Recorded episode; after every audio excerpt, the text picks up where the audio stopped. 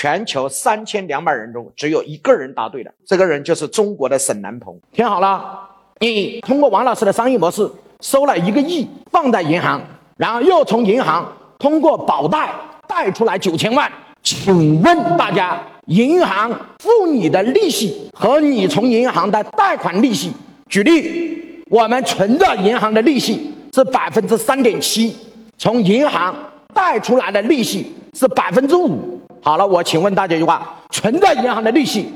是给一千万，是给九千万，还是给一个亿？听好了，你把一个亿存在银行，存完了之后，通过保贷贷出来九千万，存款利息是三点七，贷款利息是五。请问这个时候存款利息的三点七是一个亿减九千万，还是一个亿？